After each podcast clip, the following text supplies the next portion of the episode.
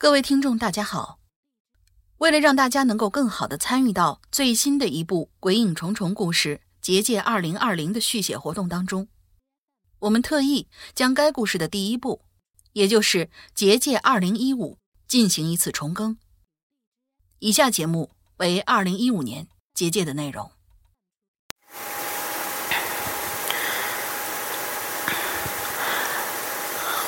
各位听众，大家好。我是刘青雨，今晚七点，我们在 YY 上直播了结界的大结局。现在你们听到的是我用诗阳哥传给我的软件录下来的全部过程。诗阳哥前两天跟我说，一定要用他发给我的软件来录制。他说这个软件可以还原当时的所有情况。晚上的直播结局我真的不知道该怎么跟大家描述。我我我，我只是觉得真的太恐怖了。我我现在手都在抖。我我不知道该庆幸大家能听到这份录音。还还是为了让大家可以了解到全部的情况，过两天我还会发布一个视频的版本。如果有兴趣的话，大家可以关注我们的微博、贴吧，还有微信平台。就在这一两天吧，我就会贴出来。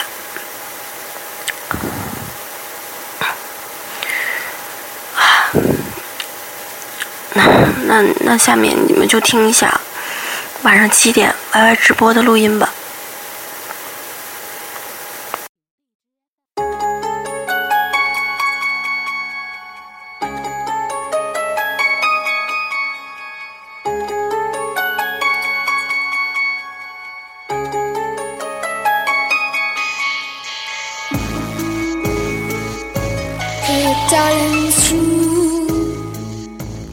大家都来了吗？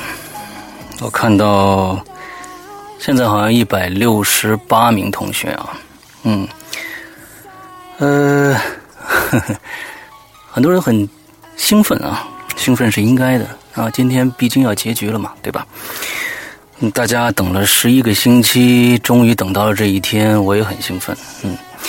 呃，今天要给大家一个非常圆满的一个结局啊！希望大家呃能仔细的听，慢慢的听。待会儿我要念到的所有东西都跟大家息息相关，所以跟每个人都有关系。希望大家嗯能竖起耳朵来啊，听其中的各种各样的细节，各种各样的语言啊。呃。今天非常感谢大家，一百七十二人了啊！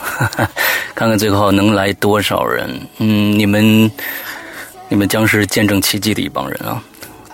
挺好，挺好。待会儿中间呢，我们不会放任何的音乐，我只来读一些东西，跟大家分享一些东西啊。所以呢，嗯，请大家认认真真的把这些这一集节目，我们这部这集直播的节目，呃。听好就 OK 了，啊，好吧，我们马上开始吧。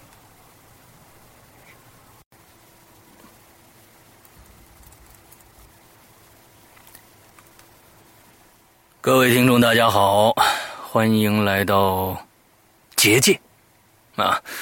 今天是我们结界最后一集啊，我们采用了这样一种方式啊，很新鲜，对吧？OK，嗯，我是主播刘世阳，在这儿跟大家说一下，我终于回来了啊，嗯，好，呃，上一期呢第四集，呃过后以后第五集就根本没有人投稿来了啊，呵呵，呃，从结界开播以来到现在，应该大家都是一一头雾水，对不对？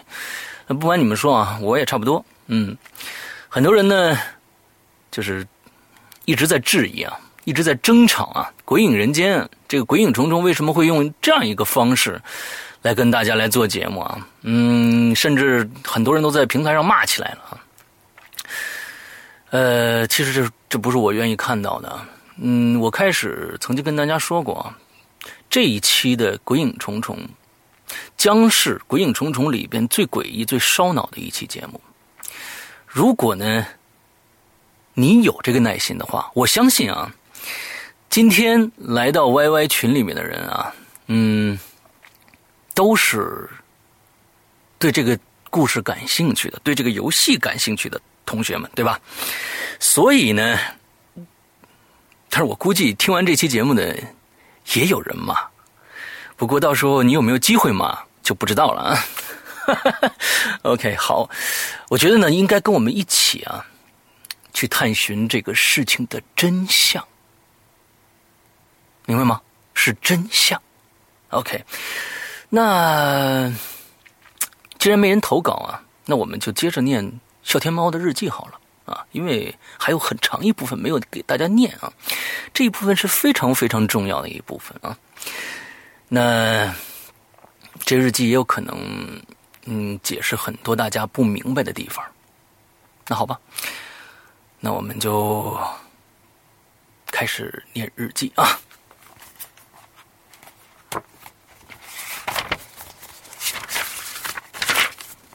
哎。我每次看到这个日记，我都不想去碰它。嗯，OK，我们上一次读到笑天猫进到了一九九八年八月二十四号这个节点，对不对？大家有有有这个没听过的，可以赶紧去听一下啊！不不不，还是不要听了，因为这一集更重要。嗯，呃，并且遇到了猫，对吧？那猫是什么呢？嗯，我们接着来念啊，这感觉太奇怪了。这黑暗的草原里，一只猫，像猫一样的东西，正用一种复杂而沉默的目光盯着我。然而，我发现它不是猫，因为它毛茸茸的身体里，慢慢的伸出了一条条细长的腿。那腿的数目、形状，已经明显超过了动物应有的范畴。我省略号遇见了省略号猫省略号。呃，我一直在看笑天猫的日记里啊，总觉得它的形式大过于内容。OK，我们接着念，这不对呀，省略号。嗯，这和约定好的不一样啊，省略号。陆淼不是说。小天猫，你碰到陆淼了，对吗？嗯，我只要拿到四十四个拇指就能回去了吗？嗯，可我还差三十九个呢。对呀，我怎么会见到猫呢？到底什么地方出了问题了呢？还是说我出不去了呢？那个猫在蠕动着。它的眼睛里闪着光，它在向我慢慢靠近，我快疯了。而这个时候，那毛茸茸的东西发出了一个类似人的声音，他用古怪的声调尖细的说：“你在寻找什么呀？你能想象吗？”猫突然开口说话了。我颤抖着对那个毛红毛烘烘的东西说：“啊，小天猫对那个毛烘烘东西说啊，说，我只想离开这个鬼地方，你 出得去？”那个猫又说了啊，他说：“你还记得你为什么会来到这儿吗？”小天猫接着说。我需要四十四个拇指，然后就可以离开这儿了。小天猫镇定的说：“啊，小天猫，看来你找着诀窍了。”他说：“那猫又说了，话痨猫啊，他说，想一想，你为什么会来？”这猫的话仿佛有一种魔力。对呀，我为什么来这儿呢？我的愿望是什么呢？黑暗中，我开始陷入了沉思。黑暗中，我首先想起了那句话（括这个引号啊），化解其亡灵的怨念，并满足你任何一个愿望。嗯，这不是信里面说的吗？OK，接着来啊。之后，小天猫写了几个字儿：“去他妈的愿望！”叹号。接着，下面的话可非常重要了啊！所有人都应该现在注意听下面的话。他说：“所有的话。”只有这一句是真的，但这句话却是错误的。每张脸的背后都有另一张脸，每个人的背后都有另一个人，每个世界的背后都有另一个世界，每一个真相的背后都有另一个真相。董新杰是这么说的，我不明白。陆淼说。这个女人满口谎言，陆淼还说这个女人知道的太多了。那么，董新杰是谁呢？我无法解释他的存在。我害怕董新杰，他和王菲、何宁、林志杰一样，存在于所有的结界，但是，他却是一个独立的一体。他那白皙的外表下隐藏着一个干枯的灵魂，那个灵魂穿着破旧的连衣裙，踩着绿色的高跟鞋，在结界中游荡、盘旋，发出一阵阵恶魔一般的低语。你说对了，董新杰就他妈是恶魔，你知道吗？呃。啊，我接着念，嗯，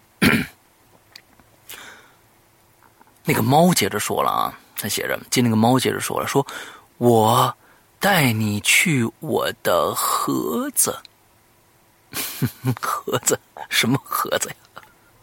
到了那里你就明白了。那个阴森森的声音让人脊背发寒，我不明白了。去哪儿啊？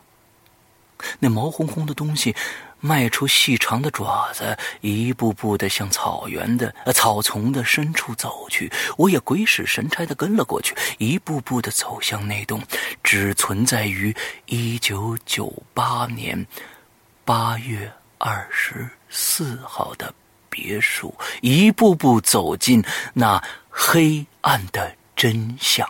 下面是一条华丽的分割线。唉，我真的不知道，呃，是否要念出下面的这些内容来，因为我觉得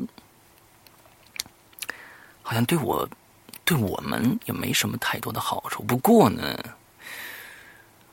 我相信我们的计划就要成功了，所以念给你们听也无所谓。OK。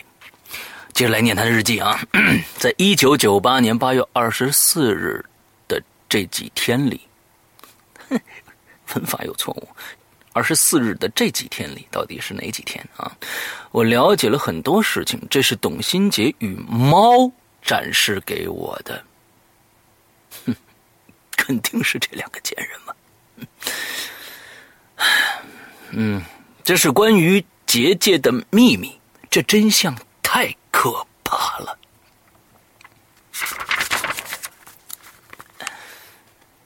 你，你没觉得奇怪吗？OK，他问我啊，他这份日记是写给我的，对吧？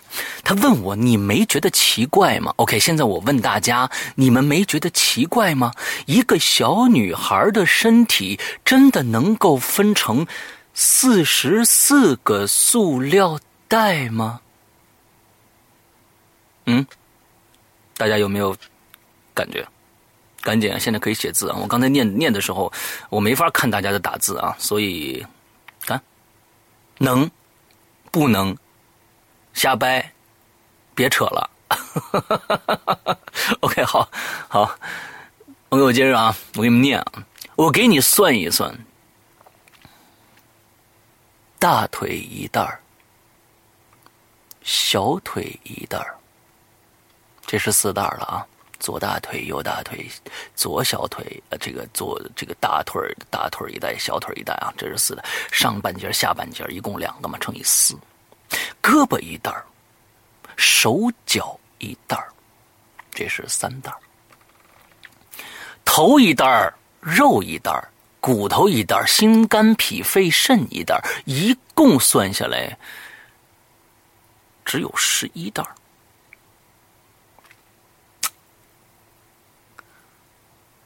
要装满四十四个塑料袋儿，是不是得有四个人的尸体呢？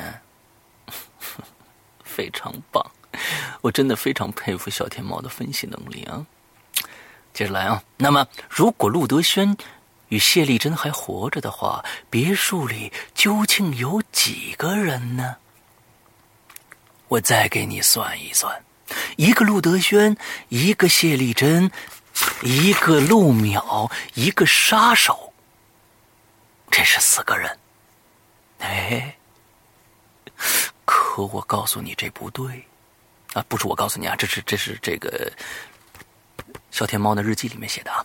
可我告诉你，这不对，因为你忘记了还有三个人：一个王菲，一个何宁和一个林志杰。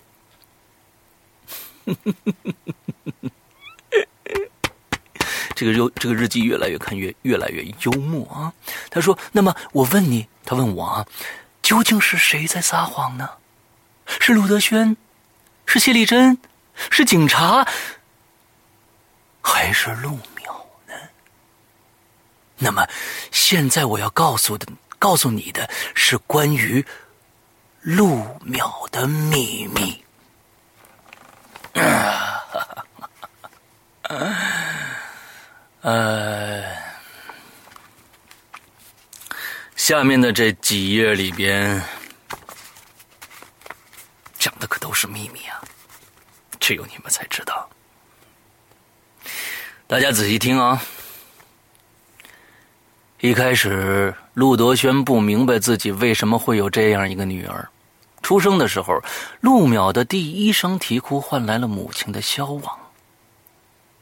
哼，一岁的时候，保姆在照顾他的时候，从窗户失足跌落，跌下了三十五层高的大厦。两岁的时候，家里的东西开始莫名其妙的移动位置。三岁的时候，大楼里的猫开始失踪了，电梯也开始频频出现故障，周边的住户陆续发生意外，甚至死亡。一开始，陆德轩觉得这个世界似乎出了问题，可这问题越来越多，越来越古怪，甚至越来越的越来越可怕。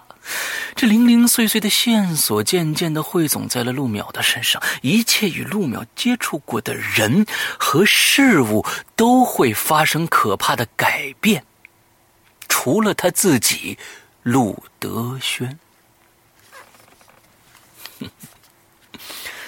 但陆德轩这个善良的人。只是认为自己的女儿病了，他并没有察觉这小小的躯壳里隐藏着怎样的黑暗和血腥的力量。从陆淼三岁开始，陆德轩搬过无数次家，他的足迹遍遍布了内华达州。他带着女儿住过教堂。见过驱魔师、巫女，甚至吉普赛人，这不是搞笑吗？但陆淼的身体里似乎存在着可怕的力量。这些接接触过陆淼的人，无一例外的进了精神病院，甚至意外的死亡。善良的陆德。哦，我看到底下有人留言了啊，有人居然说，有人居然说董新杰是法师，难道你真的进入游戏了吗？太好了，你见着董新杰了。OK，我们接着来念，我太兴奋了啊！我接着来念啊。善良的陆德轩为了拯救自己的女儿，每日哀哀叹啊，头发一天天变少。有一次，他曾经想过杀掉陆苗，杀掉自己亲生的女儿，结束这噩梦。可这个念头，却令他光秃的头顶长出了恶疮。你这不是活该吗？路德先深受恐惧的折磨，这痛苦甚至大过任何一种死亡的方式。他不知道陆淼为何让他活下来，不知道陆淼为何出生，甚至不知道陆淼他究竟是什么。与人类的这点想象力，你是不可能理解的。接着念，这一切维持了三年，直到董新杰的出现。哦，刚才那位留言的听众董新杰出现了，大家也听听啊，大家也听听，似乎才略微平息了一些。六十四岁的董新杰是一名非常有名的法师。他就是一个贱人。当他第一次见到陆淼的时候，他就感觉到这个小女孩的身体里隐藏着巨大而血腥的力量。如果放纵这可怕的力量继续增长，这个世界将会发生非常可怕的事情。于是他说服陆德轩，在中国浙江最偏远的一座村落附近，按照他的要求建造了一座别墅，一座属于陆淼的结界，一座属于陆德轩与董新杰的监狱。陆德轩和董新杰镇守这个监狱，镇守着陆淼，镇守着结界。只为能够永远囚禁住陆苗，保护这个世界，你们他妈想什么呢？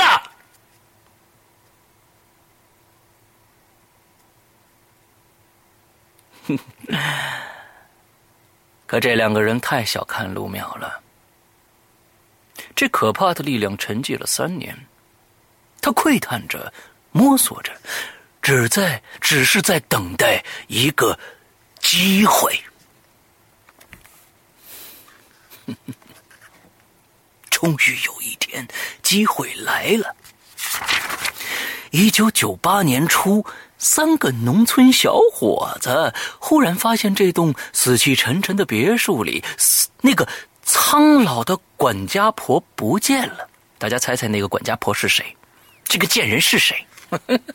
而取而代之的是一个年轻漂亮的女仆。大家也可以猜猜这三个农村小伙子是谁？太有趣了，大家接着听下去啊！嗯，林志杰他接着写了啊，林志杰告诉王菲与何宁，那可想而知啊，这个小伙子就是这三个小伙子就是林志杰、王菲和何宁这三个倒霉蛋儿。啊，不能应该说不不能说他们是倒霉蛋他们应该说是英雄，对，是英雄。嗯，林志杰告诉王菲与何宁，这个新来的女仆叫谢丽珍。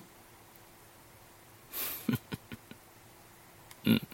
谢丽珍二十三岁的身体散发着青春诱人的气息，天知道她用了什么方法。就算做了再脏再累的活就算她的衣服再脏再破旧，她的手、她的脸和手都如白玉一般干净白嫩。你们三个人真是色胆包天呐！嗯，王菲何宁与林志杰一下子就迷恋上了这个美丽的女人，他们开始每天跟随、窥探，互相交换着她的信息，甚至觉得为了谢丽珍，他们可以献出自己的灵魂。可渐渐的，他们发现了一个秘密，一个关于陆淼的秘密。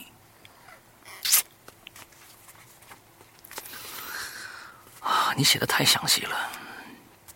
陆淼是一个天真活泼的小女孩，但她的父亲陆德轩却从不让她出门，包括陆德轩自己也是足不出户。只是谢丽珍每隔一段时间去村子的集市上买些食物。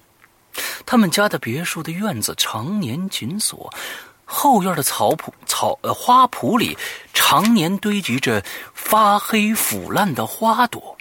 每到夏天，成群的苍蝇叮伏其上，吸收着 腐烂的养分。人们都说陆德轩的别墅里有着不可告人的秘密，因为每天晚上，村民们都能听到远离村落的别墅里传来此起彼伏、怪异的猫叫声。村民们认。村民们认为这是一种不祥的预兆，他们甚至警告村里的年轻人不要靠近那里。他们告诉年轻人，那栋别墅里有邪气。光是邪气吗？啊，是什么僵尸啊？对不对？啊，鬼呀？对不对？啊，这个是嗯，东方的。认为神鬼之说的最重要的有邪气，对不对？你可太小看这儿了。哎，接着念啊。可那一份爱慕的冲动似乎超越了一切，而这黑暗的秘密也像沼泽一样困住了这三个年轻人的脑袋，令他们深陷其中无法自拔。于是渐渐的呢，这三个人发现了另外一个秘密。哎，陆淼喜欢猫。陆淼在自己房间的盒子里啊，盒子，大家有没有很熟？觉得很熟悉？盒子，他在自己的房间的盒子里养了一只猫。可那猫似乎并不开心，它很害怕，不停的挠着盒子，发出惨。凄惨的叫声，于是第二天，盒子里面就出现了另一只猫，它依然害怕，依然凄惨的叫着。慢慢的，后院的泥土里埋葬了无数的猫。渐渐的。王菲发现陆淼不像是个小女孩，她所知道的东西超越了自己的理解。嘿嘿，陆淼非常有礼貌。有一天，王菲照常从别墅路过，忽然看见了陆淼。她通过她透过这个铁栅栏向他招手。陆淼伸出稚嫩的小手向王菲问好，然后用同样稚嫩的声音问道。你母亲坟头的树是不是该修剪了呀？太对。哎，这个王妃突然感觉十分惊恐。陆淼怎么会知道这些的呢？陆淼那大大的眼睛盯着王妃逐渐凝固的表情，继续说道：“你妈妈让我告，让我问问你。”你的镯子，你给谁了？这是他后面写的，呵呵呵呵呵呵呵。嗯，王菲就不明白了，这个九岁的足不出户的小女孩怎么会知道这些的呢？这个小女孩怎么知道？她刨开了母亲的坟墓。当了母亲葬陪葬的那个玉镯子呢？王妃呀，王妃，你们这帮人，嗯，接着念啊。而当他与何宁和林志杰诉说这一切的时候，他们发现他们似乎也觉察了什么，他们不约而同的感觉到了。陆淼天真的笑容下隐藏着一对深邃黑暗的眼睛，那黑那眼睛从一个无法察觉的位置窥探着他们的生活，看穿了他们的一切。不是有一句诗那么说过吗？黑夜给了我黑色的眼睛，说的多好啊！接着念，嗯，这太可怕了。我想起陆淼对我说的话啊，这个是我是笑天猫啊，大家这个指代关系搞清楚啊。这是念他日记呢。我想起陆淼对我说的话哦，陆淼也跟你谈过话吗？笑天猫，我想起了他那带着同样无天真无邪的笑容，说出了我的愿望，说出了我心底里最黑暗的秘密。小天猫，你也有黑暗的秘密吗？陆淼威胁了我，就像他威胁了王菲、何宁与林志杰一样。他让所有接触过他的人活在深深的恐惧当中。对，没错，笑天猫的感受跟我一样，恐惧。恐惧带来的可能是希望啊！大家说对吗？在座的大家还坚持在听的大家，我看到了，哎，我看到了，又有人说陆淼是骗子，哈哈哈哈哈哈！真的有很多人去参加游戏，对不对？非常好，非常好。我接着来念啊。这三个年轻人忽然萌生了杀死陆淼的念头，不仅仅是为了守住自己黑暗的秘密啊，要守住你的秘密很难的，而且他们还为自己找到了一个冠冕堂皇的理由，就是为了。拯救村庄，拯救谢丽珍。你知道谢丽珍是什么吗？你就拯救，这太可笑了。就是说，陆淼说的有道理，人生活就是垃圾。对，人们追逐的除了名利还是名利，是比狗还下贱的族群。说的多棒啊！于是，这三个疯狂的人开始更加没日没夜的监视这栋别墅的一举一动了，并渐渐的发现了一些规律。这个谢丽珍呢，会在十一点之后回到一楼自己的房间，而陆德轩呢，总是睡得很晚。每天凌晨两点，他总会在自己的女儿的房间门口逗留一阵。这似乎并不像是在查看自己的女儿是否熟睡了，而更像是在监视她。他们觉得，陆德轩似乎也害怕自己的女儿，嗯，于是呢，戏来了啊！大家注意听。于是呢，在一九九八年八月二十四日凌晨两点，王菲、何宁和林志杰鬼使神差的摸进了陆德轩的别墅，他们想要杀了陆淼，他们认为。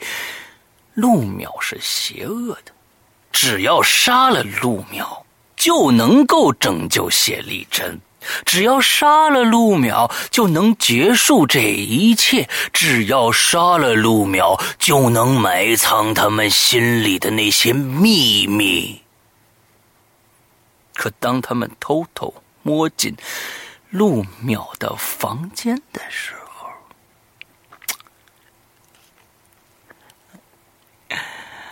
他们惊呆了。陆淼像他的猫儿们一般四分五裂，血溅满了地板、墙壁、天花板，整个房间一片猩红。他们一步步的倒退，他们想尖叫，他们想离开这个可怕的房间，可他们已经出不去了。他们只能看到路表那小小的、鲜血淋漓的头颅上藏着一抹意味深长的、有些疯狂的笑容。是的，我觉得小天猫总结的非常好。他接着说：“是的，并没有什么凶手。是的。”陆淼杀死了自己，为了分解自己而制造另一个结界。是的，这可怕的结界是需要有三个有着黑暗秘密的献祭者才能完成的。哇哦！小天猫，你的总结能力太强了，五体投地啊！嗯，接下来的一些啊，可能会使我情绪有些激动啊。我们接着念。这个时候，楼下的那个谢丽珍似乎发觉了什么，她忽她匆忙的跑上了二楼，打开了陆淼的房间的门，看到了王菲、何宁和林志杰，看到了这三个面露惊恐的献祭者。紧接着，三具鲜活的肉体四分五裂，鲜血飞溅，空中弥漫着一股异样的腥甜。被血肉掩盖的谢丽珍惊恐的看着眼前发生的这一切，她的脸、她的身体在鲜血的洗涤下，逐渐变得扭曲，变得苍老，最后变成了董新杰。董新杰没有料到，陆淼利用了他，多么聪明，是他。也就是是陆淼变换了董新杰的容貌，是陆淼植入了恐慌，陆淼利用了董新杰，吸引了祭品的到来。哎，大家明白了吗？大家明白了吗？哈哈！大家明白了吗？嗯，明不明白都是这个样子了。太棒。当董新杰发现这一切的时候，已经晚了。三个人的献祭形成了一种另外一种奇妙、奇异的力量。应该说，你这用“奇异”还不够准确，应该说是奇妙的力量。这力量改变了牢笼里、牢笼是牢笼似一般的结界，犹如不断扩散的血液一样，向外界弥蔓延，逐渐笼罩了整。个渔村，这可怕的力量终于完成了计划的第一步。他底下用引号写了，也就是大家还记得吗？我们在好两三集前经常出现的一句话，就是分解，分解所有的罪孽。是的，王菲、林志杰、何宁他们成了结界的一部分。他。陆淼躯壳的力量实在太过强大了，他们只能，他们只想把这躯壳粉碎、毁灭、扔得远远的，却被他融在了一起，与那栋别墅与时空结界再也无法分开。这是董新杰始料未及的，也是他无法控制的。小天猫写的太对了，这绝对是董新杰无法控制的，现在也一样，也一样。在四十四个塑料袋里混杂着王菲、何宁、林志杰与陆淼，我们再也无，他们再也无法分开了。对他们再也无法分开了。警察很困惑，为什么四十四个塑料袋里的尸块只能拼成一具小女孩的尸体呢？嗯，见证奇迹的时候到了。警察，警察算什么？而王菲、何宁与林志杰，没有人询问他们，没有人注意他们，他们似乎并没有存在于这个世界一样。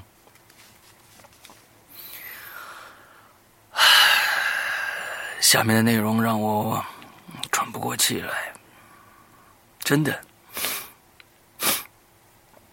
如果没有那可恶的女人的话，现在的世界将是多么的美好啊！我接着念。那么，陆淼的手指在哪儿呢？嘘，这是他写的字啊，不是我写的。陆淼永远也想不到，董新杰竟然会耍这样的花招。他后面还写了，呵呵呵呵呵。你他妈喝什么呢？我接着念，在献祭完成的前完成前的那一刻，董新杰摸索着血肉的残骸，寻找着，吞掉了陆淼的左手拇指，力量被克制了。那个力量丢失了，陆淼左手的拇指，它导致了力量的缺失。可这远远不够，结界还是形成了，而削弱的也不仅仅是力量本身而已。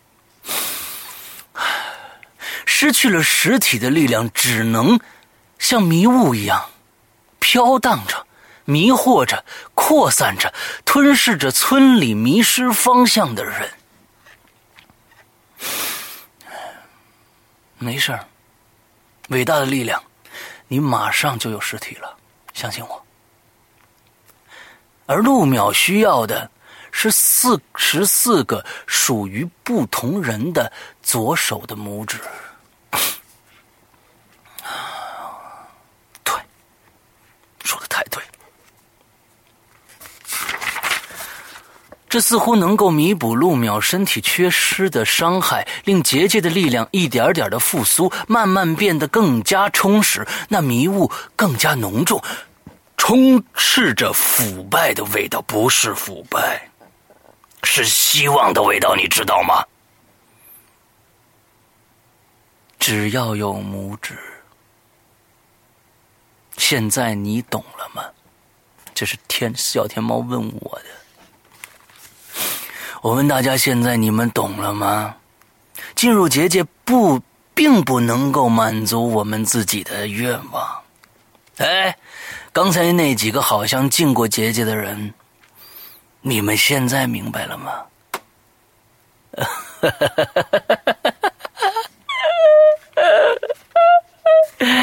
我们唯一能够满足的只有一个愿望，那就是帮助陆淼收集四十四个左手的大拇指。只有这样，才能化解陆淼的怨念。怨念这两个词用的不好。陆苗有什么怨念啊？陆苗有的只有希望。只有这样才能达到他的目的，才会他才会回到这个世界，干扰这个世界。哎，干扰用的好，他希望看到这个世界的毁灭，或者他想制造一个混乱的世界，一个只有痛苦和鲜血的世界，一个存在于人间的地狱。我们只想创造一个人间的天堂。是你们在现在没法理解的天堂。接着念，这对他而言不是仇恨，而是一种可怕的趣味。哦，太棒了，你理解的，可怕的趣味，趣味很重要。现在你明白了吗？究竟是谁满口胡言？究竟是谁引领我们一步步走向黑暗的深渊呢？是陆苗小小的躯壳里隐藏着。那黑暗深邃的力量，说的太。董新杰无助地看着结界一点点的扩大，一点点的蚕食着这座渔村，距离四十四个拇指的目标越来越近了。董新杰，唉，你的存在只会让这个游戏更好玩一些而已。我接着念。董新杰终终于想到了一个办法，虽然这方法无法消除结界，却也能阻挡它的蔓延，杜绝它与他对这个世界的伤害。但这需要董新杰牺牲自己。于是，二零零二年，董新杰送别了失魂落魄的陆德轩，在陆德轩的资助与村民们的帮助下，做成了七七四十九天的法事。这是克制结界的第一步。接着，他走进了这栋燃烧着的别墅，献祭了他自己的生命，建造了这个封闭的、无穷的、黑暗的、充满谎言的结界。所以陆淼才如此的暴怒，他才会在结界之中一次又一次的杀死董新杰。这对他来说是一种快感，是一种建立在无尽的痛苦与无限蔓延的鲜血之上的扭曲的快感。而可怕的是，陆淼仍然没有放弃，他想冲破这个结界。下面是一道。华丽的分割线，啊，念的好累啊！不过也就累这一次了。在座的听众们，你们有什么想法？你们可以骂。哦，已经骂了，嗯，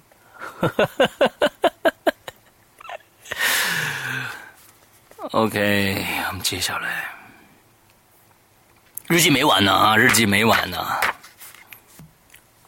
下面的时间非常诡异啊，变成了二零一五年三月十九日。十八点零八分。呵呵 OK，大家可能还有印象啊。笑天猫在上一集里边的日记里面，每天的时间都是十八点零八分。他是在故意迷惑我们，没必要啊。我记得应该是八点十八分才对呀。大家看看你们的表，时间是不是快到了？二零零五年三月十九日十八点零八分，接下来我要告诉你的，还是告诉我，告诉我刘世阳啊！我要告诉你的是结界的秘密。这是一个无限延展的空间。这空间存在于不同时空的交汇处。嗯，呃，在读这里的时候，大家需要一些想象力啊，想象力非常重要。这是一个无限延展的空间，这空间存在于不同的时空的交汇处，存在于它们的缝隙之中，而在这不被任何人察觉的缝隙中，透露了一丝不祥和的气息。这个气息是一封信，是一封古怪到无法用常理去思考的信。它吸引着那些拥有着执着着执着愿望，同时背负着黑暗秘密的人走进结界，让他们陷入混乱，让他们陷入厮杀，让他们在这可怕的轮回中继续完成陆淼的愿望。而可怕的是。这世界的背后存在着另一个世界，选择的背后存在着无数的结果，而无数的结果造就了更多的世界。你可以想象吗？这是陆淼在问我，也是我经常在节目里问大家的那个问题。你们可以想象吗？结界究竟有多么的庞大，多么的伟大呀！只要其中一人收集到其他不同参与者的左手拇指，就可以乘坐电梯进入下一个空间，进入下一轮厮杀。在这无数轮、无数的轮回里，变得越发的扭曲与黑暗。嗯，游戏规则你写的很明确啊，而他们或者说我们，仅仅是在完成一个愿望。一个黑暗的愿望，一个足以毁灭所有的愿望。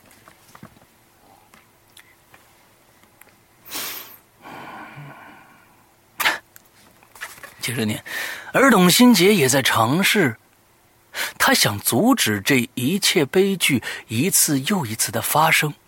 哎。他想起了王菲、何宁与林志杰，他觉得这个方法也许能够拖延情形的变化恶化。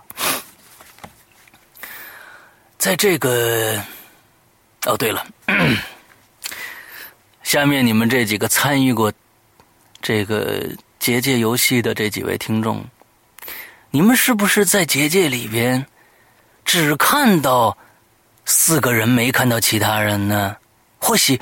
还有你自己，啊！你们只看到林志杰、王菲、何宁，还有董新杰，对吧？嗯，没错，你们应该还见过伟大的陆苗，对吧？一共就这几个人，因为他们是这结界的组成部分，是不可分割的一部分。而你看到的王菲、何宁、林志杰。你确定是他们吗？我接着来念啊。而董新杰也在尝试着，他想阻止这些悲剧一次又一次的发生。所以他就想起了王菲、何宁与林志杰，他觉得这个方法也许能够拖延情形的恶化。他给所有的参与者们戴上了面具，他给所有的参与者们戴上了面具。你们这几个人也可能戴过面具哦，不是一定戴过面具。这可恶的董新杰啊，嗯，他使他们成为了王菲、何宁和林志杰。在这无限重叠的空间，拇指不再变得单一，收集不同拇指的难度增加了。要收集不同的拇指，而他们看到的所有都是相同的人，在每一个结界里面，他他们在每一个空间里面看到都是相同的人。怎么办？怎么办？怎么办？你们还记得上一集第四集里面《小小小天猫》的日记里面说，他最后杀死了是谁？王菲还是何宁？我忘了。而那个那个人变成了他自己，他把他自己杀掉了，他砍下了他自己的拇指，对吗？对吗？他为什么看到了林志杰？啊他为什么看到了何宁，认为何宁是何宁而不是他自己呢？那都是因为这个可恶的东西。哈哈哈哈哈不过他已经不是什么问题了。接着念。只有鲜血才能洗净他们的伪装，就像鲜血洗净了董新杰的伪装一样。为了阻止事态的恶化，董新杰宁可牺牲自己，宁可陷入这万劫不复的循环之中。可陆淼的愿望就要完成了，他在一点点的积累自己的力量，他在准备另一次蜕变，他快要成，快要成功了。我必须阻止他。嗯。接着念啊，二零一五年三月十日十八点零八，嗯，什么声音啊？没什么声音啊？你们听到声音了吗？呃，接着念啊，二零一五年三月十日十八点零八分，我不知道是不是因为我杀死了我自己，造成了结界的混乱，我发现。我被弹出来了，在结界的夹。对不起，稍等一下。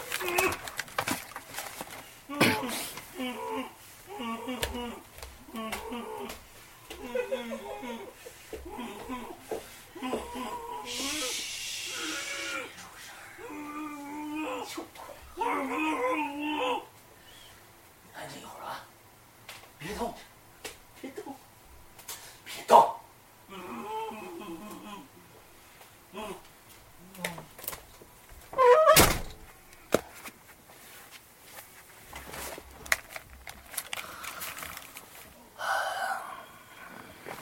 Sorry，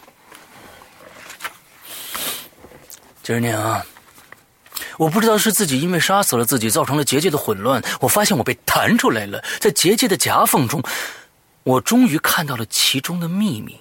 这真相太可怕了，而更可怕的是，我来到了一个不属于自己的世界。在座的另外两位啊，不止两位了啊，现在。你们都参加过游戏对吧？你们来对了世界了吗？你们确认你们回到了正确的轨迹上吗？这真相太可怕了，而更可怕的是，我来到了自己一个不一一个不属于自己的世界，这不再是结界了，这也不再是我的世界，这似乎是另一个世界。怎么办？怎么办？怎么办？怎么办？他一共写了四个怎么办？你话痨吗？我需要一个阻止陆淼的方法，这是我和董新杰的约定。哇，你们两个都有约定了，这我这是我和猫的约定。哇，你们三个人真的是，哦，拜托。呃，接着念啊，他说，至少我要在这个世界里阻止陆淼的阴谋，至少我要阻止你。怎么办？底下是一条华丽的分割线。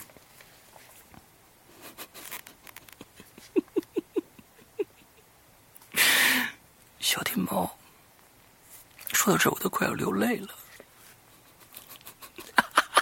你不觉得这是天意吗？你不觉得你来到这个世界是神的指使吗？连神也要毁灭这个世界了，你不觉得吗？我接着念啊，马上就要完了，大家日记马上就要完了。二零一五年三月十五日十八点零八分，情况变得更加糟糕了。我只想警告你，他要警告我，我的时间不多了，因为。另外一个刘诗阳正在找我呢。现在的你也许还不知道，因为你应该还没有登上电梯。我希望能够在你收到那封该死的信之前，将我的日记交给你。嗯，这句话非常重要啊。大家，我再给你们念一遍啊！现在的你也许还不知道，他说现在的我还不知道，现在的你也许还不知道，因为你应该还没有登上电梯。我希望能够在你收到那封该死的信之前，将我的日记交给你。我已经违反了规则，接下来我可能就会被结界吞噬了，因为我察觉到天边正泛起可怕的红，我能闻到血腥味正在不断的蔓延。这个世界的刘诗阳。希望你看到这日记后，能够思考，能够警觉，能够警惕，不要再一次把我、把更多的人引入这混乱而黑暗的漩涡当中。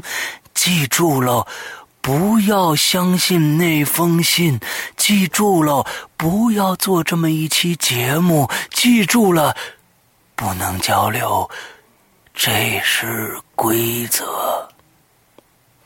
最后。他写了一句话，说：“刘诗阳，希望你喜欢。”落款儿：小天猫。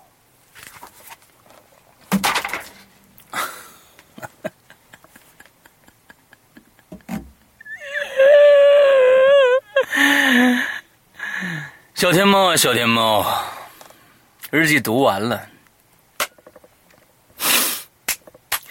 你知道你究竟把日记交给谁了吗？刘诗阳是吗？这太他妈逗了。还嘘不能交流啊。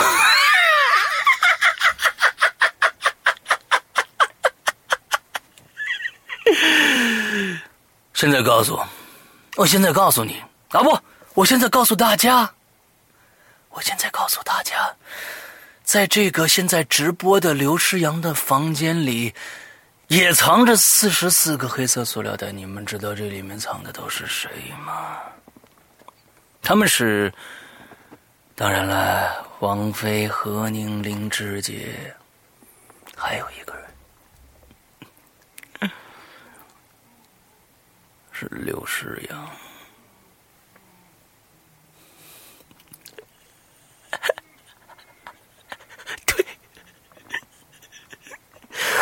我早就杀了刘诗阳了。我跟小天猫一样，我也杀了我自己啊！你以为你杀了自己很了不起吗？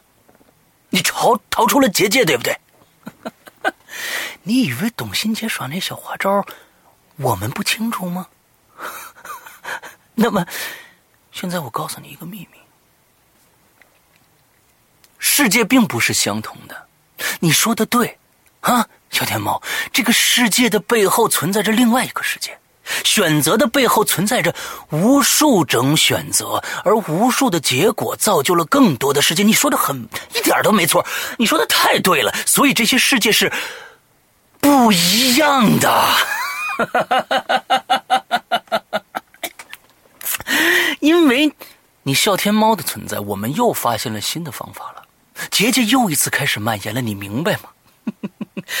董杰、董新杰最最终还是会失败的，这得托你的福。而我快要成功了，陆淼快要成功了。你以为我经经历那无数次的轮回，无数次的杀戮，无数次的折磨，是为了什么呀？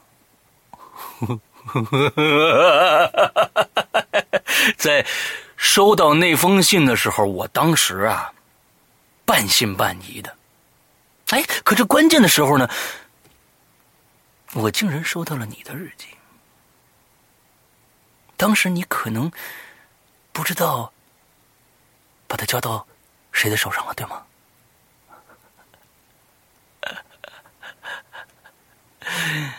哎呦，没有这个，我还没法相信这个荒唐的游戏呢。这小天猫，你来错空间了，你知道吗？你以为你交给谁了？那个幸福的刘诗阳，对吗？有那么多人喜爱，有多那那么多人的追捧，有那么多的粉丝的刘诗阳对呢？你真的这么认为吗？你真的认为你阻止得了什么吗？现在，我跟你说，你都是结界的一部分了，小天猫，你再也出不去了，你明白吗？我现在正在收集你的拇指呢。结界是一个无限的平行空间，我已经是我要收集你四十四个拇指。现在我告诉你，我已经收集了四十三个了，只差一个。在这里，我要郑重的感谢这个幸福的刘诗阳，因为没有他呢。大家听这个逻辑关系啊，为什么要感谢那个刘世阳被我杀掉的那个刘世阳？因为没有他，笑天猫就不会看到陆苗准备的这封信，对吧？因为没有他，我就不会收到这本恶心的日记，对吧？我不是那个刘世阳，是我。是现在这个刘世阳，我就不会收到这本日记，对吧？因为没有他，在座的你们也不会加入到这个游戏当中来。这个世界的刘世阳实在太幸福了，没错，我很羡慕，甚至嫉妒。可我在我那个世界里，也也为《鬼影人间》辛苦的付出了那么多，我到底做错什么了？啊？我曾经说过，我不知道在这个世界里刘世阳有没有说过啊？我在那个世界里面说过，没有鬼影我就活不下去。可能现实太可怕了，啊，或者说我那个世界实在太可怕了。在我快要冻死街头的时候，你们在哪儿啊？啊！我一次一次求你们牺牲自己，我燃烧自己，努力奋斗，在他妈你们的眼里，只不过是笑谈，对吗？我就是一个傻逼，对吗？陆淼说的对，生活就是垃圾。人们追逐的除了名利，还有还是名利，是比狗还要下贱的群族。你们他妈就是这样的群族，你们知道吗？所以我和陆淼的想法非常统一啊。这个世界既然这么可怕，那我们毁掉它不好吗？啊？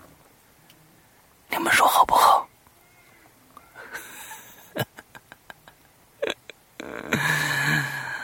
所以在接下来的日子里，我接着做，接着做有做做做做做做节目。呃，我跟大家说，咱们这次玩个大的。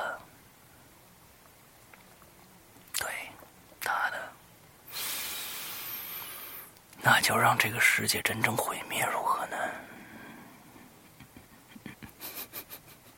嗯嗯嗯嗯这个塑料袋子里边，也是已经有四十三个木质了。你们知道吗？这个无限的空间里有着无限的能量，这能量大的惊人，大到不可控制。结界已经蔓延到你们身边了，你们察觉到了吗？啊？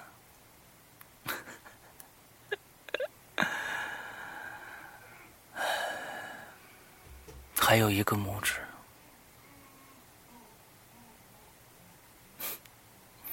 我们的计划就完成了。